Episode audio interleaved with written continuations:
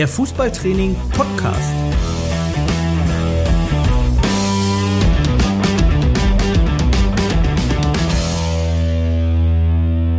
Das Kabinengespräch mit Trainern aus allen Leistungs- und Altersklassen.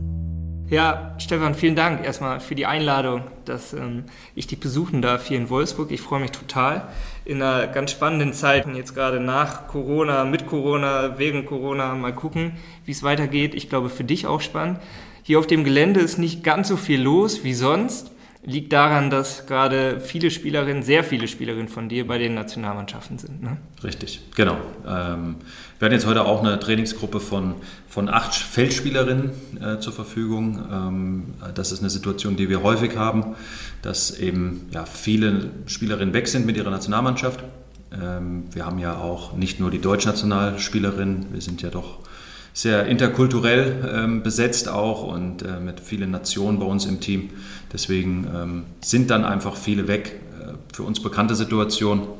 Äh, ja, und wissen auch damit umzugehen. Für dich ist es eine bekannte Situation, klar. Ähm, genießt du das dann auch, mit einer kleineren Gruppe arbeiten zu können, vielleicht individueller auch arbeiten zu können? Oder denkst du auch manchmal, ja gut, eine Pause wäre auch ganz schön gewesen? Nee, also äh, tatsächlich haben wir da für uns viel Positives rausziehen können, jetzt immer wieder ähm, aus diesen Abstellungsphasen. Ähm, eher so dieser Aspekt zu sagen, wir können in dieser Kleingruppe nochmal gezielter auf Stärken und Schwächen eingehen. Wir können viel im technischen Bereich nochmal arbeiten, individual, individualtaktisches, äh, individualtaktisches Verhalten äh, auch nochmal in den Fokus nehmen.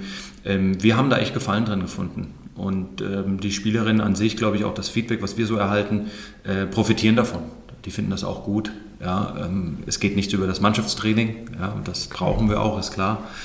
Aber wir wissen mittlerweile mit so einer Situation, glaube ich, einiges anzufangen. Ähm, und da profitieren natürlich in erster Linie die Spielerinnen, äh, weil sie selten in so Situationen kommen, wo sie doch so viele Aktionen haben, so individuell dann auch nochmal gecoacht werden können. Ähm, deswegen, äh, ja, uns macht Spaß und wir können in gewisser Weise ja doch auch ein bisschen durchatmen, weil wir jetzt nicht den, den Rhythmus haben, wir müssen jetzt am Wochenende das Spiel spielen. Ähm, wir können da schon mal sagen, okay, vom Kopf her kann man mal ein bisschen runterfahren und ähm, nutzen das dann auch, wobei man natürlich als, als Trainer weniger, da hat man natürlich schon wieder andere Gedanken, aber für die Spielerin ist es auch mal ganz gut, ein bisschen runterzufahren. Klar, das ist dennoch eine Chance. Ne? Also ich meine, die, die hier sind, die wollen sich ja auch präsentieren und zeigen und genau diese, diese Möglichkeit halt nutzen, wo der Fokus mehr auf ihnen liegt als wenn du jetzt eine größere Teamstärke hast. Ne? Ja, natürlich. Also klar, äh, es ist nochmal ein Unterschied, wenn du in der großen Gruppe trainierst. Ähm, jetzt hast du eine kleine Gruppe, da kannst du natürlich auch nochmal vielleicht ein bisschen, bisschen mehr auch auffallen ähm, durch, durch bestimmte Übungsformen, die wir dann auch machen. Da kann man natürlich schon auch äh, sich nochmal gut präsentieren. Ähm, das heißt aber nicht, dass das jetzt ein Nachteil ist für die, die weg sind. Mhm. ne, wenn die dann wieder da sind, äh, die sind ja auch bei der Nationalmannschaft, das ist ja auch eine Auszeichnung. Äh, und da geben die auch Gas. Ähm, also das ist jetzt nicht so, dass wir das dann ähm, ja, so betrachten. Ja, die können sich jetzt anbieten und die anderen haben da keine Chance. Äh, aber sie können das nutzen einfach. Die, die hier sind, können das nutzen, äh, können ähm, ja, vielleicht auch die, die Leistung, die sie vorher gezeigt haben, nochmal bestätigen, Konstanz an den Tag legen, nochmal was draufsetzen, auch zeigen, okay, ich bin da, ich bin vielleicht jetzt nochmal fokussierter, kann mir da was rausnehmen und das auch dann transportieren, wenn alle wieder da sind. Und dann haben wir, glaube ich, für alle was gewonnen, für die Mannschaft, für die, einen, für die Spielerin an sich. Ähm, so, so sehen wir das da.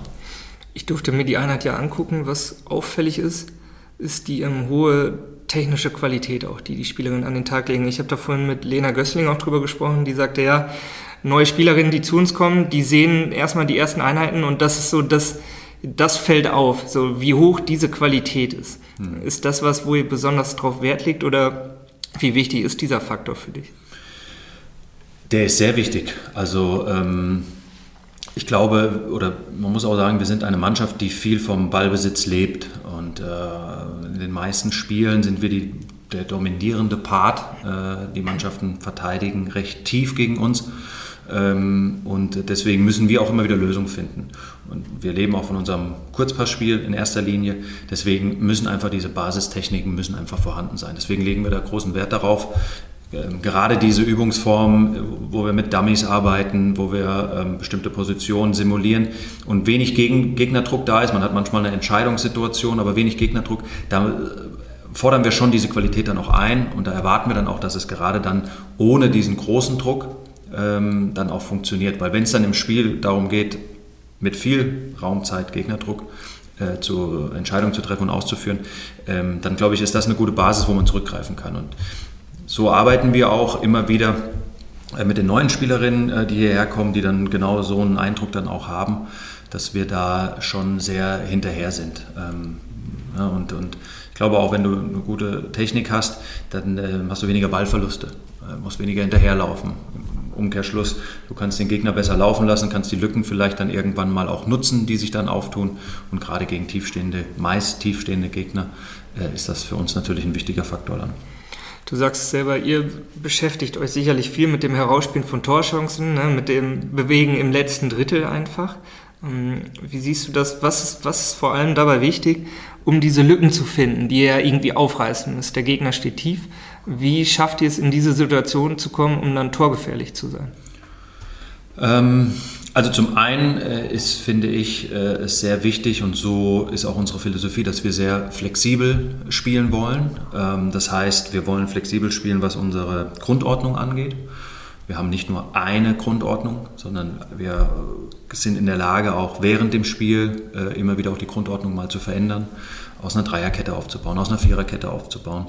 Ähm, das haben wir über die letzten Jahre, würde ich jetzt mal sagen, auch wirklich versucht, immer wieder ähm, einzufordern, weil dann äh, verändert sich ja die komplette Statik auch äh, auf dem Spielfeld.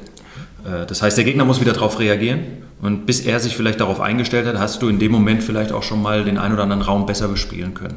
Also eine taktische Variabilität. Eine taktische Variabilität, das ist das eine. Aber es kommt auch die ähm, Variabilität der Spielerin dazu. Das heißt, also wenn man das so ein bisschen verfolgt hat jetzt bei uns, ich nehme jetzt mal Alex Popp als Beispiel. Ähm, alle kennen sie nur im Prinzip als Stoßstürmerin vorne drin. Bei uns spielt sie aber auch auf der Sechserposition. Sie hat aber auch schon vor, jetzt müsste ich nochmal genau nachschauen, aber vor zwei Jahren linker, linker Flügel gespielt. Ähm, jetzt letztes Spiel gegen Hoffenheim wieder in der Spitze gespielt. Das heißt also, ähm, es ist nicht unser Anspruch zu sagen, wir wollen ständig auch die Position ändern und plötzlich spielt eine Torhüterin im Sturm. Das passiert nicht. Ja, nicht falsch verstehen. Klar. Aber wir sind auch da in der Lage und das ist auch ein Kriterium, wonach wir auch äh, schauen oder wonach wir auch Spielerinnen dann äh, nach Wolfsburg auch holen wollen, dass sie nicht nur eine Position spielen können. Das kann sich dann irgendwann mal so entwickeln. Aber wir wollen auch gerade in der Offensive, und du hast ja eben angesprochen, äh, da gilt, gilt, es ja auch immer wieder mal, diese Räume zu nutzen, dass man auch da mal zu sagen kann, der rechte Flügel ist plötzlich, tauschen wir mal, gehen auf die linke Seite. Ja, oder wir machen eben, verschieben das und der rechte Flügel ist plötzlich die zweite Spitze. Äh, und diese Momente versuchen wir zu nutzen. Das ist so das eine. Aber das ist natürlich ein großes Thema. Für uns ist es wichtig, wir wollen in bestimmte Räume reinkommen. Unsere Prinzipien versuchen da auf den Platz zu bringen in den Zwischenraum kommen und dann versuchen, die Schnittstellen zu attackieren. Und da gibt es verschiedene Möglichkeiten. Wie? Wie kann ich die attackieren? Mit einem Tripling. Wollen wir denn immer wieder durch die Mitte spielen? Das ist auch ein bisschen gegnerabhängig. Spielen die beispielsweise einen Tannenbaum, dann ist es schwierig. Dann musst du vielleicht auch mal über außen die Schnittstellen suchen. Und, ähm, aber das ist Thema Variabilität, Flexibilität, was wir versuchen, also so übergeordnet, den Spielerinnen zu vermitteln, mitzugeben. Ähm, aber trotzdem unsere Prinzipien immer wieder versuchen auf den Platz zu bringen, unabhängig, wie wir von der Grundordnung spielen. Es ist so das Suchen nach der Lücke, nach dem richtigen Moment, um dann vorzustoßen auch oder hinter die Kette zu kommen oder ja. so. Dann geht, das geht ja oft einher mit einer Tempoverschärfung im mhm. Spiel. Ja. Wenn wir jetzt mal das Thema Schnelligkeit, Spielschnelligkeit auch nehmen, also nicht nur die, die athletische Komponente, sondern alles, was damit mit einhergeht. Über Technik haben wir gesprochen, über Flexibilität. Was ist bei dir, was ist, ist da noch wichtig für dich? Ja, also äh, es geht viel oder sehr häufig auch um, um Tempowechsel, Tempoverschärfung, gar keine Frage. Ähm, ich glaube, das, das, das weiß jeder. Äh, wenn der Ball in einem Tempo von der einen zur anderen Seite immer gespielt wird, dann bekommst du den Gegner nicht ins Laufen. Ähm, und dann wirst du es auch schwer haben, dich mal hinter die Kette durchzuspielen. Äh, für uns ist auch wichtig, dass wir bestimmte Auslösesituationen haben. Es gibt Auslöser bei uns, wo wir sagen, okay, jetzt ähm, wollen wir wirklich auch einen Tempowechsel. Jetzt müssen wir Dynamik entwickeln in unser Spiel, in die Aktion. Ähm, das sind einfache Dinge wie beispielsweise wirklich ein Tempotripling. Aber jetzt nicht, also ein Tempotripling aus einer Verlagerung heraus Mhm. Oder eine Spielerin ist, steht offen. Wenn eine Spielerin geschlossen steht, ist es sehr schwierig, Tempo aufzunehmen.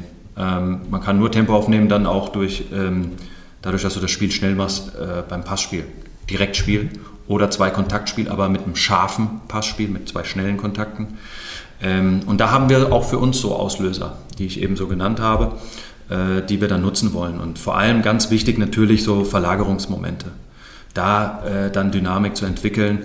Ähm, Beispiel war jetzt auch das Tor gegen Barcelona, da kamen wir auch aus einer Verlagerung in der Champions League. Äh, der Pass von Ingrid Eng dann auf die rechte Seite und dann kam die Flanke. Das sind für uns so Momente, wo wir sagen, okay, äh, eine Tempoverschärfung ist unheimlich wichtig, äh, um dann am Ende auch den Gegner vor ja, nicht zu lösenden Problemen zu stellen, so ungefähr. Wir haben in der nächsten Ausgabe von FT ja das Thema Spielschnelligkeit und der Stefan Nopp vom DFB mhm hat da auch ähm, ein paar interessante Ideen. Er spricht eigentlich von versteckten Potenzialen, mhm. die ich irgendwie versuche zu nutzen. Das heißt, nicht den nächsten Pass irgendwie zu antizipieren, sondern den über- oder übernächsten Pass zu mhm. antizipieren mhm. und ja. zu versuchen, ja, welcher Raum öffnet sich, wenn ich genau diese Verlagerung jetzt spiele mhm. und was passiert dann? Also ja. ver verlagere ich wieder oder welchen Raum kann ich irgendwie nutzen? Mhm. Wie siehst du das als Trainer? Kann ich das trainieren?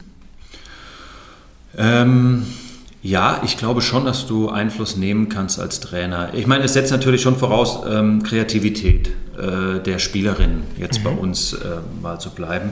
Ähm, und da bringt natürlich jede Spielerin das eigene Maß an Kreativität mit. Das aber weiter zu fördern, auszubauen, das glaube ich, kann man dann schon als Trainer machen. Ähm, also klar, da geht es aber auch wirklich immer wieder um das gleiche Prinzip. Du musst ähm, wahrnehmen, ja, du musst äh, kommunizieren mit deiner Umgebung, dann musst du ähm, eine Entscheidung treffen und dann musst du sie umsetzen. Das ist eigentlich immer dieses, dieses der klassische Modell, mhm. äh, wie man dann äh, auf dem Platz agiert. Und ich glaube, gerade so dieses Wahrnehmung und Kommunikation, das ist ein Bereich, den man, den man äh, sehr, sehr gut trainieren kann. Die anderen Sachen sowieso auch. Da sind ja auch Techniken damit drin, da haben wir eben schon drüber gesprochen. Aber gerade so diese Kognition auf dem Platz. Ähm, und da, glaube ich, kann man als Trainer Einfluss nehmen äh, in Form von geeigneten Übungen. Ob das dann wirklich, wir haben heute auch mit einem iPad auf dem Platz mal gearbeitet. Ähm, da, das kann man nicht nur nutzen, um, um irgendwelche ähm, Blickverhalten zu trainieren, sondern auch wirklich um reagieren, um Entscheidungen zu treffen.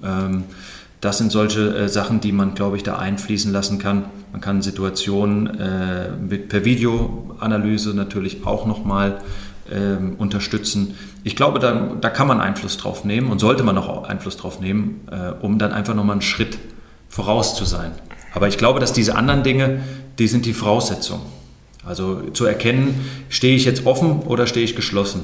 Stehe ich offen, dann müssen schon die Spielerinnen, die dahinter sind, ja, wenn die sehen, beispielsweise Sechser wird angespielt und der Sechser steht in einer offenen Spielposition zum gegnerischen Tor, dann kann schon mein, wenn wir von der linken Seite kommen, muss der rechte Flügel schon anziehen, weil er weiß, okay, wenn die noch den Ball auch noch vorbeilaufen lässt, um das Spiel auch noch schnell zu machen und nicht noch einen Kontakt und wir verschleppen das Tempo, dann hast du ja auch da diese Dynamikentwicklung mhm. drin. Und das zu erkennen, das heißt, ich muss nicht nur gucken, wo ist der Ball, wo ist meine Gegenspielerin, sondern ich muss auch gucken, was macht meine eigene Spielerin ähm, und kann sie jetzt Tempo machen. Und ich glaube, das sind so Momente, die kannst du durch geeignete Spielformen, natürlich auch enge Spielformen vor allem, wo du schnell reagieren musst, durch gezieltes Einsetzen, beispielsweise jetzt ähm, iPad-Farben, ähm, Orientierungsübungen äh, und so weiter, glaube ich, Videomaterial. Damit kannst du den Spielerinnen, glaube ich, schon viel mitgeben, um vielleicht ein, zwei, drei Schritte voraus zu sein. Du hast da auch von Kommunikation gesprochen, Kommunikation auf dem Platz. Ich glaube auch, ähm, ja, beim Training merkt man das, ihr versucht euch schon auch gegenseitig zu coachen, also auch die Spielerinnen untereinander. Habt ihr bestimmte bestimmte Signalwörter oder bestimmte, eine bestimmte Sprache, die ihr für euch entwickelt habt, wo dann jede Spielerin auch direkt weiß, ja, das passiert ist, da muss ich mich hinbewegen oder das muss ich tun?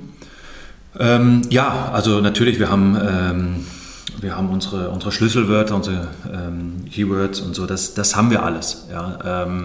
Wir haben unsere Prinzipien und diese Prinzipien natürlich versucht runterzubrechen dann auf einfache Wort, äh, Wörter. Äh, danach versuchen wir natürlich zu coachen, das ist das eine. Äh, die Spielerinnen übernehmen das natürlich ähm, und ähm, das hilft einfach kurz und prägnant äh, Anweisungen zu geben, um auch darauf aufmerksam zu machen, da ist jetzt ein Raum oder da ist jetzt vielleicht genau diese äh, äh, Aktion äh, die dann wieder eine Anschlussaktion ähm, mit sich zieht. Also das, das haben wir erarbeitet, das haben wir auch schriftlich festgehalten. Also die Spielerinnen sind da auch äh, auf verschiedenen Kanälen angesprochen worden. Ähm, und, ähm, aber es ist jetzt nicht so, dass man sagt, okay, ein Wort und dann muss ich jetzt in diesen Raum reinlaufen. Ja. Ähm, das, das jetzt nicht unbedingt, weil die Spielerinnen sollen ja schon noch frei die Entscheidung treffen.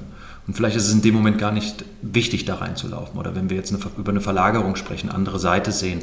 Und wenn dann das Kommando kommt, andere Seite, ja, und man dreht sich auf, ähm, dann heißt es nicht immer, die muss jetzt unbedingt in den Zwischenraum, sondern die kann auch, wenn der Raum da ist, muss sie dann auch erkennen, in die Tiefe weggehen.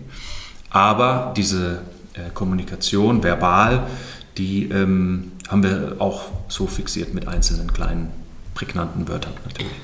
Du sprichst ja eigentlich von Kreativität bei den Spielerinnen auch, dem du auch einen gewissen Raum geben willst oder musst. Ne? Kannst du dennoch, würdest du sagen, Kreativität kann ich trainieren? Auch und wie kann ich das vielleicht machen? Ja, also vieles passiert natürlich auch schon, äh, bevor sie jetzt hier ankommen. Also ich meine damit die Ausbildung. Ähm, muss man jetzt nicht nur auf den Fußball beziehen, ich glaube, das ist ja auch in, in, in Schule, im Sport und über, allgemein in der Gesellschaft, kannst du Kreativität fördern, solltest du auch Kreativität fördern. Ähm, ich bin auch, ich bin ein Trainertyp, der äh, den, den Spielerinnen auch Platz gibt, ähm, freie Entscheidungen zu treffen. Ob die dann richtig oder falsch sind, das müssen sie dann auch selbst erfahren. Ähm, und ich glaube, da, das ist, glaube ich, schon mal der erste, der erste Schritt. Wenn ich der Spielerin immer sage, du hast immer diesen Weg zu machen und wenn du den Ball da bekommst, dann spielst du den Ball immer auf Spielerin X oder in den Raum rein. Ja, dann hast du irgendwann mal perfekte Abläufe und dann kann das vielleicht auch das ein oder andere Mal funktionieren. Aber wenn der Gegner sich darauf einstellt und dann ist plötzlich, geht das nicht mehr und dann sage ich, ja, jetzt werd mal kreativ findet man eine andere Lösung. Das funktioniert dann, glaube ich, nicht mehr so gut. Deswegen ist erstens so der Ansatz, den ich vertrete, gibt den Spielerinnen erstmal den Raum, selbst kreativ zu werden. Wenn man sich da schwer tut mit diesen äh, Lösungen, dann muss man versuchen als Trainer, diese, äh, dass sie in so Situationen kommen und sagen, okay, jetzt pass mal auf, da, was, kannst du für, was kannst du da machen? Warum kannst du das jetzt da machen und da nicht machen? Also man muss sie in diese Situation bringen und da glaube ich, dass du Kreativität unterstützend fördern kannst. Wie gesagt, es passiert vieles im Vorfeld und man bringt da auch viel Kreativität, glaube ich, mit. Ähm, aber äh, man kann ein Stück weit Einfluss drauf nehmen. Ich glaube nicht, dass es äh, jetzt genetisch festgeschrieben ist.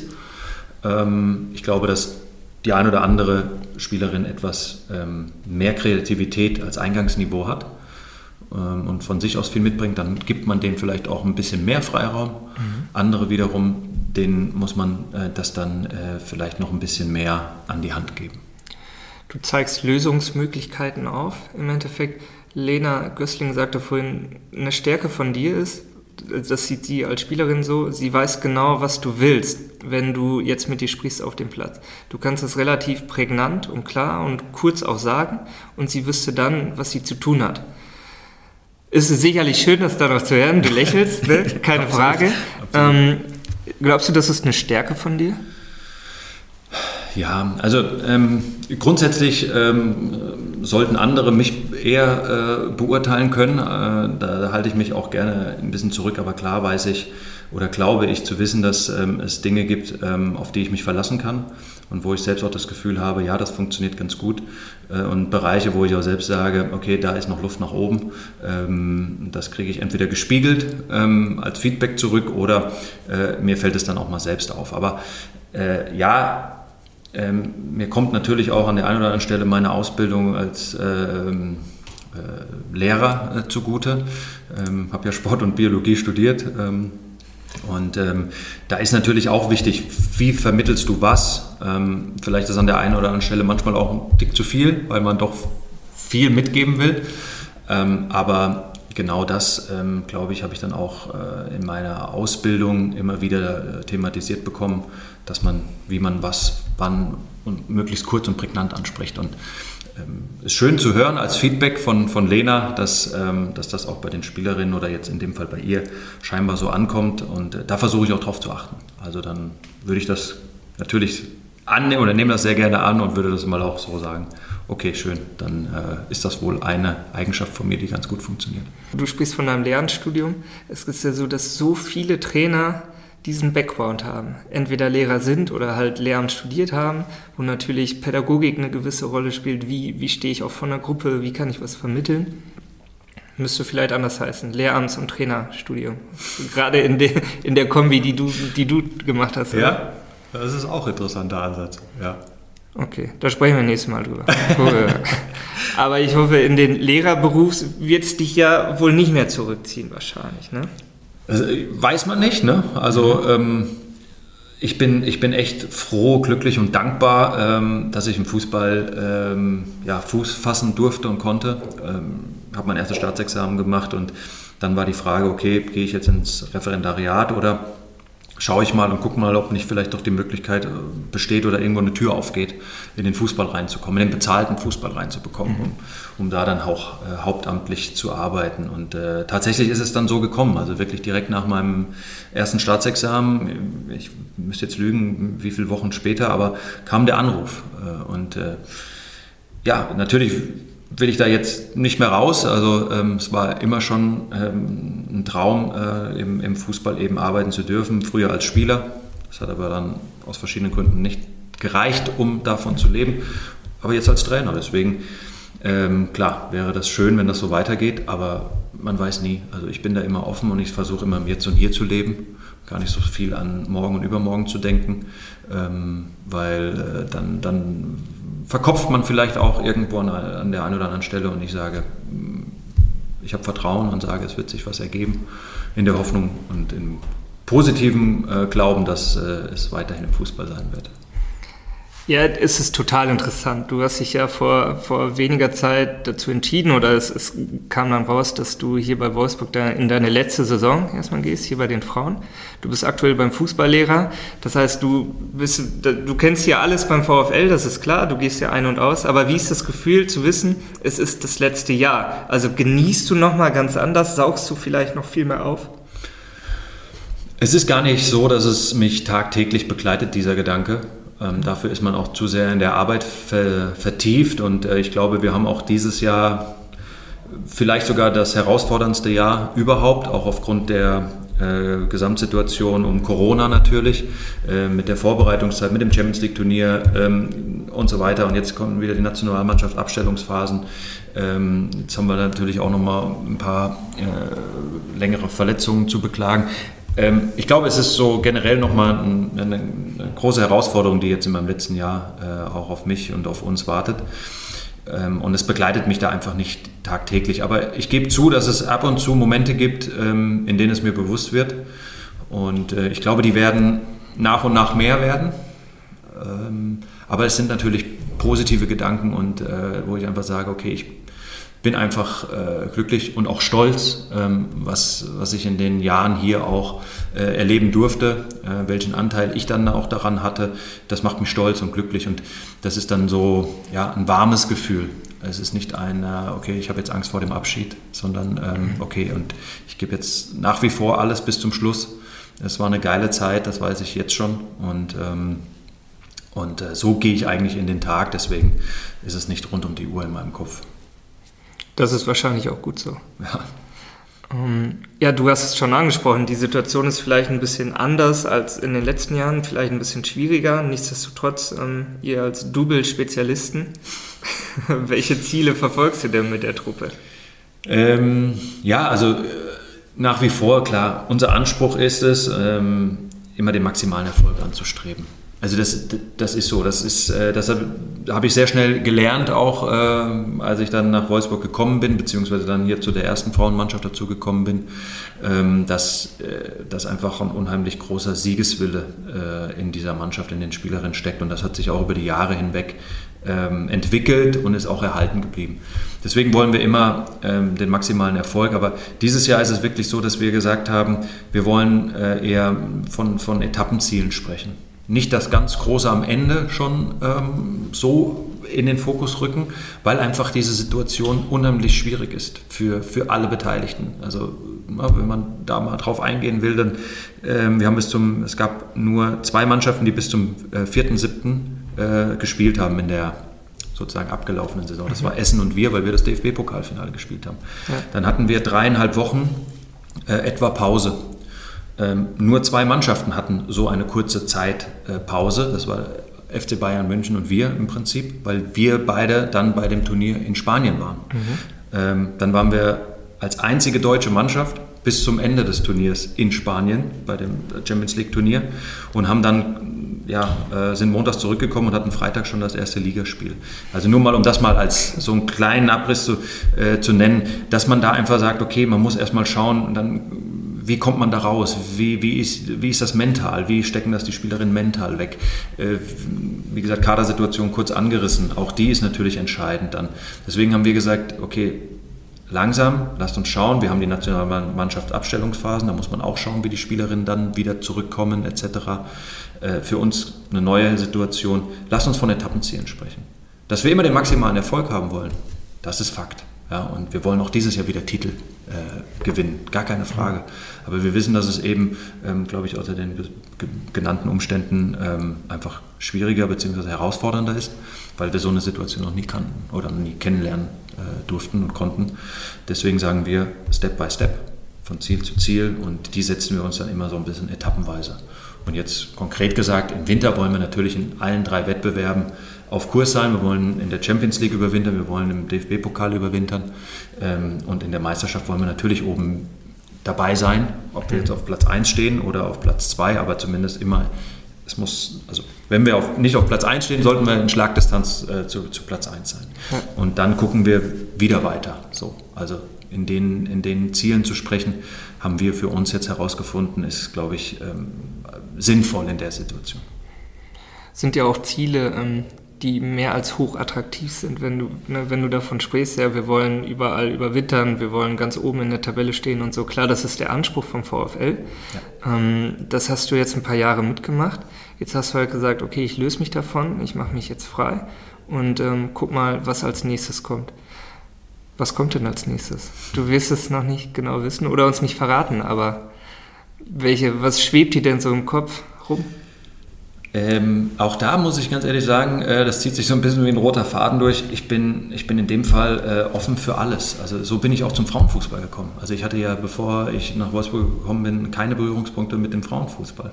Ich habe früher ähm, ja, äh, beim Hessischen Fußballverband als Jahrgangstrainer ähm, ja, Nachwuchstalente trainieren dürfen, ähm, habe selbst dann eine Verbandsligamannschaft trainiert, ähm, war dann mal Spielertrainer, ähm, also ganz in unterschiedlichen Bereichen und ähm, dann hatte ich noch keine Berührungspunkte zum Frauenfußball, aber ich war offen dafür.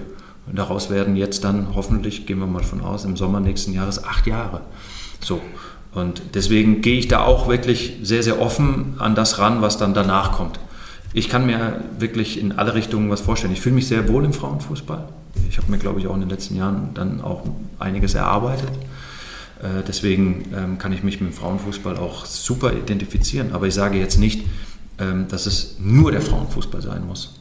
Ähm, da kann ich, wie gesagt, aufgrund meiner Erfahrung im Nachwuchsbereich mit, mit, äh, mit dem Hessischen Fußballverband ähm, beispielsweise, aber auch im, im Seniorenbereich äh, Erfahrungen machen können, ähm, bin ich da. Ich war Co-Trainer, jetzt bin ich Cheftrainer, also ich habe ziemlich viel, glaube ich, schon abgedeckt und deswegen sage ich mir, es wäre einfach nur mein, mein Wunsch und mein Traum, dass es einfach im Fußball weitergeht und es muss passen. Es muss einfach sich gut anfühlen und dann bin ich, bin ich wie gesagt, für alles in dem Fall offen. Klar, du bildest dich ja auch gerade weiter.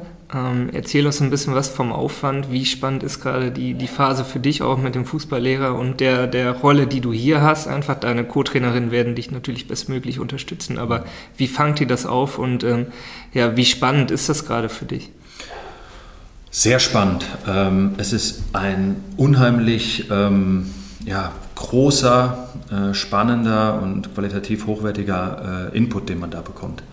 Ähm, und äh, klar ist es zum einen die Ausbildung an sich vom, vom ganzen Ausbilderteam, äh, in bestimmte Situationen versetzt zu werden, die man vielleicht so gar nicht kannte, mal so ein bisschen aus der Komfortzone raus, äh, Dinge auch mal zu reflektieren, zu hinterfragen, Feedback zu bekommen, aber auch der Austausch mit den Kollegen und Kolleginnen äh, von anderen Vereinen aus anderen Bereichen, auch ob das dann Nachwuchs ist, Verbandsarbeit, Profibereich. Dieser Austausch, ähm, der ist so wertvoll. Ähm, und wir hatten, und da muss ich auch nochmal sagen, ähm, die Corona-Zeit mit, mit diesen ganzen äh, Meetings online und so weiter, mhm. super, dass man das auffangen konnte. Und wir hatten das zu Beginn auch beim Fußballlehrer, die, die äh, in der Testung drin waren, ähm, auch wir natürlich, waren nicht vor Ort. Äh, erst als sich die Situation dann ein bisschen entspannt hat, konnten wir dann auch vor Ort sein. Das ist nicht zu vergleichen mit dieser Präsenzzeit das ist so wichtig, mal ähm, ja, von Face to Face einfach zu reden, sich auszutauschen über Ideen, wie macht ihr das und ah, die Erfahrung habe ich gemacht und so das, da nimmt man so viel mit. Also ich fahre jedes Mal nach Hause und denke mir so, boah, hier oben im Kopf, der platzt mir. Ich habe so viele Ideen. Äh, man muss die so ein bisschen sortieren und will natürlich jetzt auch nicht gleich dann alles am nächsten Tag im Training dann verändern. Das geht auch nicht. Das wäre auch ein bisschen, bisschen krass, aber man nimmt sich viele, man nimmt viele Dinge mit. Ja, manche sagen, oh, da sehe ich anders. Okay, kann man so stehen lassen, aber das, oh, super, probiere ich mal aus. Also das ist, das ist ganz spannend und ich bin ähm, ja auch, auch, auch dankbar, dass der Verein das so unterstützt hier. Ist klar, man, da haben wir offen drüber gesprochen ähm, und äh, wird jetzt natürlich von meinen zwei äh, Assistenztrainerinnen dann in erster Linie aufgefangen, ähm, mit denen das natürlich auch kommuniziert ist und die mit den Rücken frei halten, äh, wenn jetzt wieder Präsenzphasen sind. Ähm, wobei es hat sich ja auch ein bisschen was verändert. Äh, früher war ja noch mehr Präsenzzeit, jetzt ist es ja auch viel online, auch ganz interessante Modelle und Ansätze da mit da drin. Und das funktioniert bisher äh, wirklich sehr, sehr gut und äh, da bin ich sehr glücklich, ähm, auch ähm, ja, so ein Trainerteam im, äh, im Rücken zu haben, ähm, wo ich einfach weiß, da kann ich mich zu 100% drauf verlassen. Kann die, Theresa da schon Tipps geben? Die hat den Fußballlehrer ja schon gemacht. Ja, also wir tauschen schon immer wieder mal aus und ich sage, ach, kennst du das und weißt du das? Ja, ja, genau. Und äh, sie so, ja, pass auf, und dann kommt noch das und so. Man tauscht sich so ein bisschen aus. Ähm, ja, ja, auf jeden Fall. Dafür ja. wirkst du noch sehr entspannt. Muss, muss Danke, ja. ja. Ist vielleicht auch... Ähm, ja, ist die Atmosphäre, ist doch super. Wenn du dich wohlfühlst, bin ich ja froh. Ja. So soll es ja auch sein. Ich, aber ist ja auch dein Zuhause hier. Richtig, richtig, ja. Ist auch. Also nochmal, ähm, ich glaube, es gibt ähm, viele, die, die davon träumen, auch als kleines Kind natürlich Profi zu werden oder im Fußball irgendwie reinzukommen. Und ähm, deswegen weiß ich das schon sehr zu schätzen. Ich war jeden Tag, äh, komme ich hierher, äh, auf die Arbeit gefahren. Und eigentlich fühlt sich, also jetzt übertrieben gesagt, gar nicht nach Arbeit an, weil es einfach mhm. ja ein Hobby ist, was man zum Beruf gemacht hat. Und das ist natürlich ein Geschenk also das, das weiß ich und deswegen bin ich da wirklich sehr, sehr dankbar, ähm, in, in dieser ja, Situation äh, sein zu dürfen. Und ich weiß, dass es vielen nicht so geht oder auch jetzt, ähm, wenn wir jetzt, klar, auch Corona-bedingt, ähm, Existenznöte und so weiter, das, äh, da weiß ich das schon hier einzuordnen und äh, und, und glaube, gehe jetzt auch demütiger auch an, an viele Dinge heran, weil man einfach weiß, wie gut man es dann auch äh, hier hat. Und ähm, deswegen wirkt, wirkt, das vielleicht auch so, weil ich einfach sage, ja, es ist einfach ähm, toll und, und, und sensationell, dass, dass ich diesen Traum einfach so leben darf. So, und deswegen, ja, es gibt auch mal Phasen, da platzt mir auch der Kopf und da ist es viel und ähm, klar, auch nach negativen Momenten, jetzt Champions League Finale etc., dann, dann ärgert, man, ärgert man sich schon sehr und hinterfragt dann auch, warum ist das so gelaufen und ähm, gibt auch mal unangenehme Momente. Das natürlich, aber äh, grundsätzlich versuche ich das schon sehr positiv zu sehen und, und ähm, deswegen wirkt das vielleicht auch so.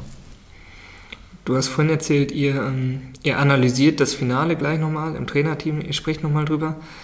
Wie weit bist du mit der, mit der Verarbeitung? Also glaubst du, dass, ähm, kannst du das schon abhaken hm. und sagst, ja, es geht jetzt äh, an eine neue Phase ran? Weil ihr hattet ja nicht diesen Cut, hast du auch gerade angedeutet. Eigentlich zieht es sich so durch und es kommt schon das nächste Spiel. Und es ist nicht so das, was ja manchmal hilft, diese Pause zu haben, Dinge zu verarbeiten und dann starten wir neu, sondern diese Zeit habt ihr vielleicht auch gerade gar nicht. Ne?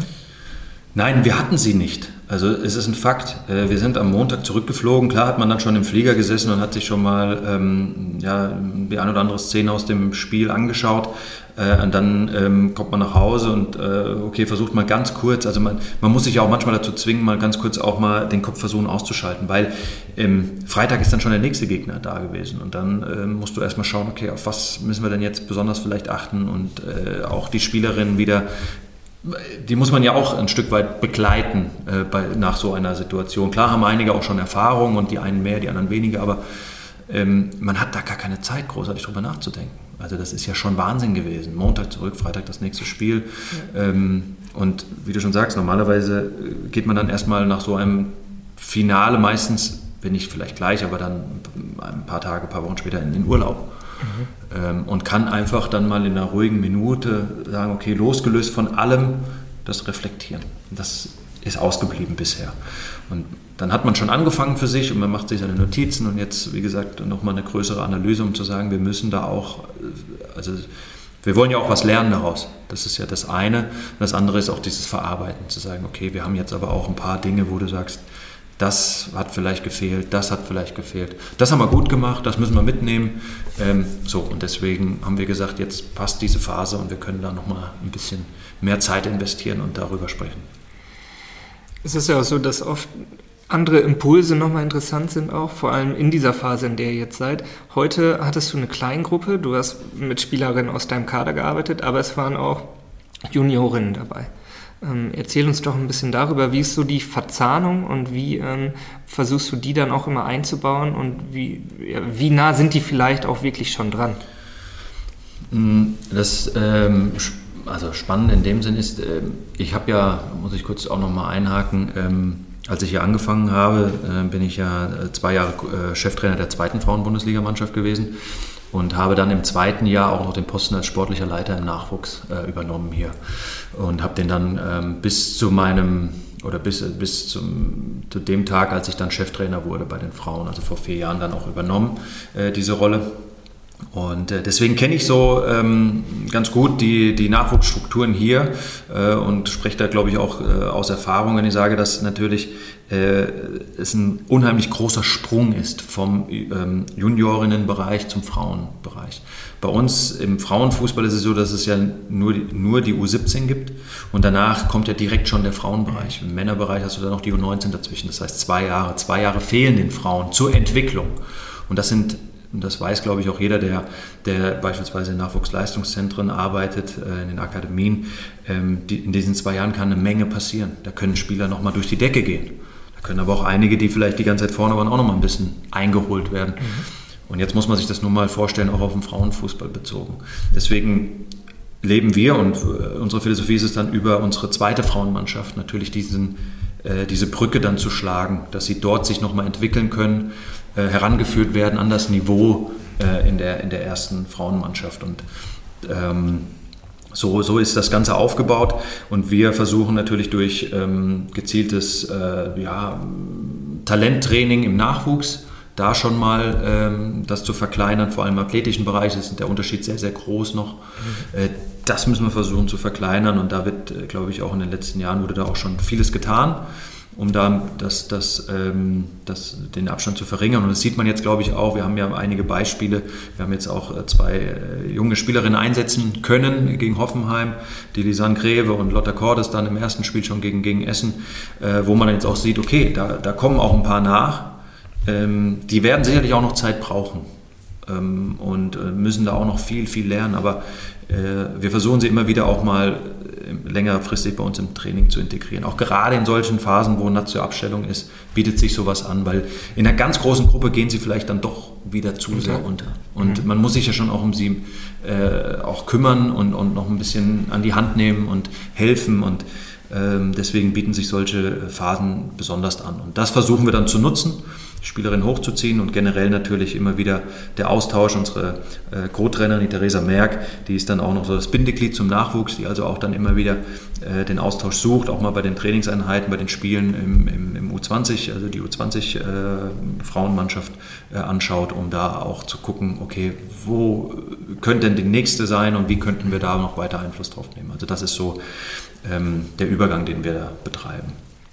Auch ein Weg, den ihr betreiben müsst. Ich meine, bei der Qualität, die ihr habt, auch da, wo ihr euch befindet, wo ihr hin wollt, also ganz oben zu sein, glaubst du, ist es ähm, genau für diese jungen Spielerinnen total schwierig, direkt bei euch Fuß zu fassen? Oder sollten die sich erst die Hörner nochmal woanders abstoßen und ist das vielleicht der Spielertypus, den du gar nicht, noch gar nicht so in der Mannschaft gebrauchen kannst, sondern gestandenere Spielerin warst, um das zu erreichen? Ja, also klar muss man jetzt, wenn man sich die letzten Jahre anschaut, ich meine, ähm, auch in der Phase, wo wir die, äh, also der Verein, da war ich ähm, noch nicht aktiver Teil der Mannschaft, aber war ich auch schon im Verein, ähm, die Champions League dann gewonnen haben, äh, hintereinander zweimal. Ähm, klar, da ist man natürlich, äh, da ist man das Top-Team in, in Europa. Und dann sind natürlich viele Nachwuchsspielerinnen, aber da ist natürlich nochmal ein ganz krasser Unterschied. Äh, da hinzukommen, das ist, da waren natürlich Topspieler aus ganz Europa hier in dem Verein. Ich meine, mittlerweile immer noch Topspieler aus Europa, aber da war es natürlich schon sehr, sehr extrem und da war der, da war der Abstand äh, nochmal um einiges größer. Ähm, ich glaube, dass man in Zukunft da schon großen Wert drauf legen muss, weil man auch die Konkurrenz betrachten muss nicht nur deutschlandweit, sondern auch international ähm, streiten sich viele Top-Clubs mittlerweile um die Top-Spieler in Europa. Wir mussten jetzt beispielsweise eine Penel Harder in dem Fall ähm, ziehen lassen nach, nach London. Und ja. ähm, das, das ist jetzt nur so ein Beispiel. Und, und so ist das, äh, in anderen Ländern passiert da auch unheimlich viel. Deswegen muss man schauen, klar, es gibt immer noch äh, die Top-Talente in Europa und vielleicht auch junge, die man dann heranziehen kann, aber man sollte auch schauen, dass der eigene Nachwuchs dann natürlich auch eine Chance bekommt. Und ähm, deswegen glaube ich, dieser, dieser Weg muss jetzt auch intensiver betrieben werden, ähm, aufgrund dieser, äh, auf dieser äh, Entwicklung generell. Und da sind wir, ähm, denke ich, auf dem Weg. Und ähm, das heißt nicht, dass man nicht noch von außen ähm, auch immer wieder Spielerinnen dazu holen muss, um dieses Level auch zu halten, weil das geht auch nicht von heute auf morgen. Das ist auch klar. Und, und zum anderen muss ich auch nochmal betonen, wenn das die Spielerinnen halt bei uns dann doch nicht schaffen, den, den Durchbruch. meine, Joel Wedemeyer hat auch eine längere Zeit gebraucht, die aus dem Nachwuchs hochgekommen ist. Aber sie hat es dann geschafft. Ne? Eva Pajor kam zwar ähm, dann auch schon zur ersten Mannschaft, aber auch als sehr junge Spielerin. Das dauert natürlich alles. Die Zeit geben wir ihnen gerne. Aber ich weiß auch, dass natürlich Spielerinnen natürlich davon träumen, auch in der Bundesliga zu spielen. Und Klar. wenn sie dann vielleicht in, in, in Sand, da hatten wir jetzt auch zuletzt äh, Spielerinnen, die von, von uns dahin gegangen sind aus der zweiten Mannschaft, die es dann nicht geschafft haben, mhm. äh, sich bei uns äh, festzusetzen, die dann halt aber trotzdem in der ersten Liga spielen, dann freuen wir uns auch darüber. Dann sind wir halt in dem Fall auch mal ein Ausbildungsverein. Zwar nicht für uns selbst, sondern halt auch für die anderen Mannschaften in der Liga. Und wenn wir dadurch die Liga auch noch qualitativ auf ein, auf ein höheres Level heben, dann okay, dann ne, lieber hätten wir sie bei uns, aber es ist einfach noch ein großer Unterschied. Und ähm, da ist nicht jede Spielerin bereit, äh, diese Zeit zu investieren. Verständlicherweise, wenn man sieht, wo, an, wie andere Mannschaften arbeiten, die jetzt auch äh, junge Spielerinnen da ins kalte Wasser werfen, dann kommt man schon mal ins Grüben und denkt, na, geht man nicht vielleicht dahin oder versucht man nicht da mal äh, Bundesliga-Erfahrung zu sammeln. Dann sage ich, ja gut, dann, dann ist das so. Ja. Ähm, wir kämpfen natürlich schon darum, äh, auch die, die, gerade die Top-Talente auch natürlich zu halten und trauen denen auch einiges zu. Wir haben Annalena Stolze, die hat jetzt auch nochmal ausgeliehen äh, zu, zu Twente, ähm, von der wir uns auch natürlich einiges äh, versprechen, dass ähm, sie dort auch nochmal Erfahrung sammelt. Aber diese Ausleihen sind noch nicht so gängig. Ähm, und dann kann das halt mal sein, dass man halt Spielerinnen ausbildet für andere Vereine. Und dann ist es aber okay. Ja, vielleicht kommen die auch irgendwann wieder zurück. Ne? Genau, wer weiß. Ja, absolut. Ein spannender Weg. Du gehst den hier beim VfL noch ein Jahr mit und dann gucken wir mal, wie es weitergeht. Ich werde es auf jeden Fall verfolgen. Ja. Vielen Dank schon mal, Stefan, für die Zeit. Sehr gerne, danke auch. Sehr für das Gespräch, total spannend. Und ähm, ja, wir bleiben am Ball, was deine Person angeht. Sehr gerne. Dankeschön.